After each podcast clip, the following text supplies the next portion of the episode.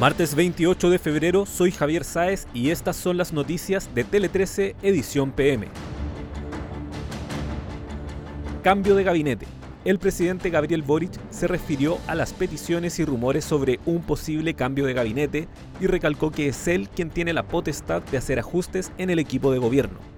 Los cambios de gabinete se hacen y no se anuncian, y los cambios de gabinete los decide el presidente de la República, no los editorialistas ni los partidos, Señaló el mandatario que prepara un nuevo Consejo de Gabinete el 11 de marzo, día en que cumple un año de mandato. Investigación. El registro civil ingresó una querella ante el séptimo juzgado de garantía de Santiago en contra de lo que denominan grupos organizados de inescrupulosos, que lucran con las horas de atención para el servicio.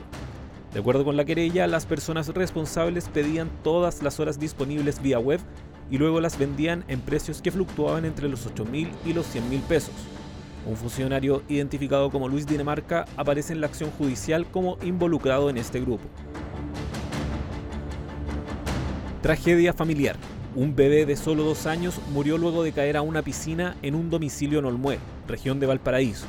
El subprefecto de la PDI, Víctor Salazar, indicó que durante la noche de este lunes, personal de la Brigada de Homicidios de Valparaíso y otros profesionales se constituyeron en el centro de salud familiar y constataron que la familia se encontraba en una casa de veraneo cuando ocurrió el incidente.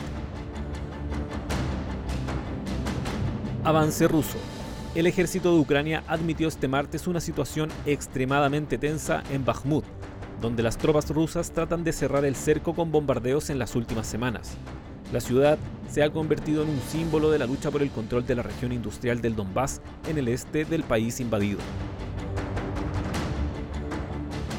Racismo en el fútbol. Con una multa de 4.000 euros, lo que serían 3 millones y medio de pesos, y la prohibición de ir a estadios de fútbol durante un año, fue multado el sujeto que fue identificado como el autor de los insultos racistas contra el jugador del Real Madrid, Vinicius Jr.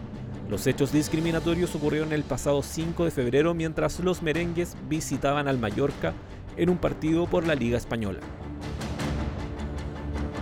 Con esta información damos cierre a este boletín de noticias. Recuerda que siempre hay más en nuestro sitio web www.t13.cl.